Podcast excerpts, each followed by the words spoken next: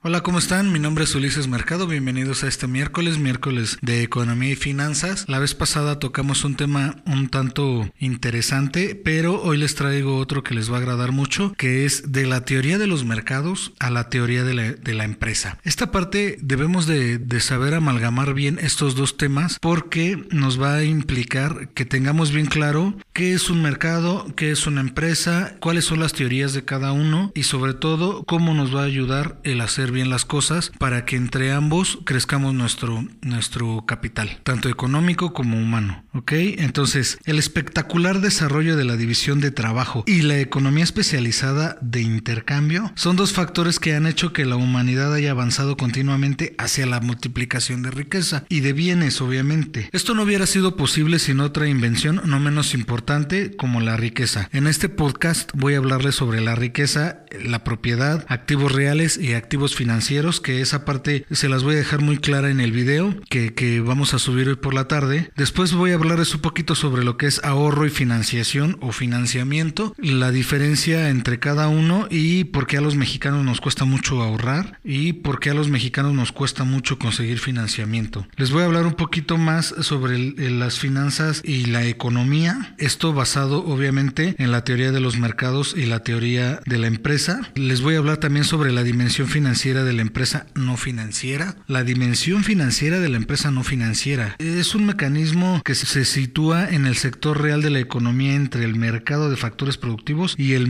y el de productos, transformando inputs en outputs. Entonces ahí sí, sí quiero que pongan mucha atención cuando, cuando les explique en el video. La empresa tiene que ser lo, lo suficientemente capaz para saber sobre qué dimensiones financieras está pisando. También les voy a hablar sobre la mayor vinculación de la empresa no financiera al mercado financiero y les voy a hablar sobre la teoría de la agencia y la teoría Ese es algo también importante que les va a quedar muy digerible, ¿ok? Y vamos a terminar con lo que es empresas y grupos de empresas. Bueno, pues hasta aquí mi podcast. Les mando un muy fuerte abrazo, cuídense mucho. Mi nombre es Ulises Mercado, por favor no se vayan a perder el video de hoy en la tarde, va a estar buenísimo. Les voy a desglosar todo lo que les acabo de mencionar y se los voy a explicar de una manera muy, muy tranquila. Les mando un fuerte abrazo y recuerden siempre que eh, la fuerza más importante es la que viene del corazón y se llama voluntad. Muchas gracias.